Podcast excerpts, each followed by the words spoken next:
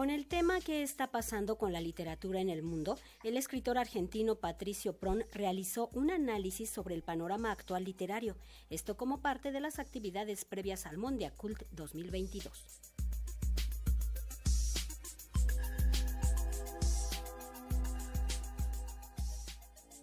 La literatura no ha muerto, ha perdido una gran parte de su importancia con algunas excepciones, manifestó el escritor y crítico literario argentino Patricio Pron durante la conferencia magistral ¿Qué está pasando con la literatura en el mundo? Un espacio en el cual el autor traducido a una docena de idiomas planteó una hipótesis sobre la literatura contemporánea, la cual ha cambiado en gran medida en comparación con el pasado. De acuerdo con el escritor, la literatura contemporánea atraviesa por un momento en el que el yo es un factor determinante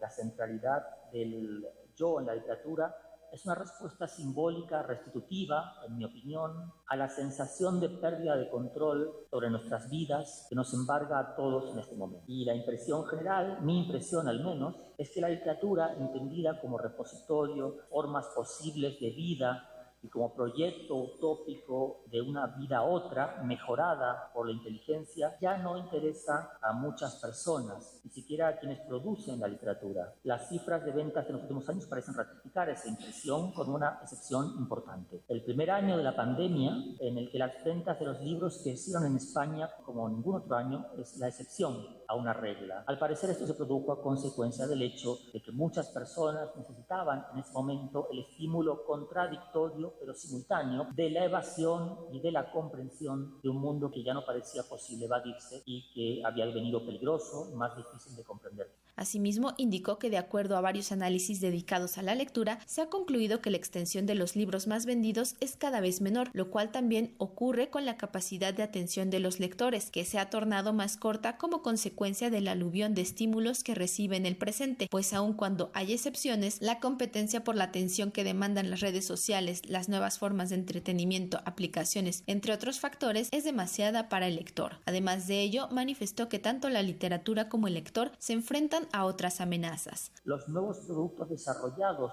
por, la,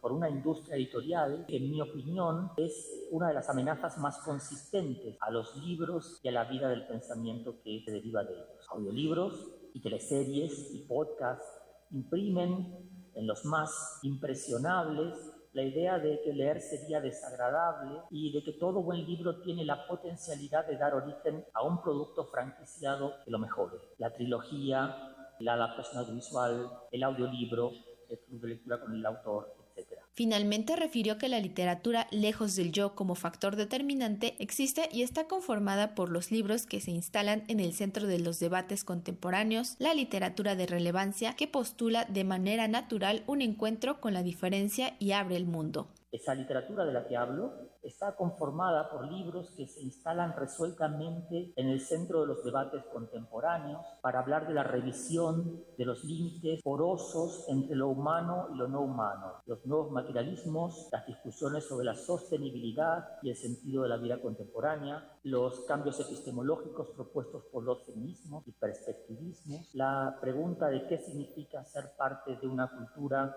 una nación, un pueblo, o una clase en este momento histórico. Esta conferencia magistral forma parte de las actividades previas al Mondiacult 2022. Para Radio Educación, Pani Gutiérrez.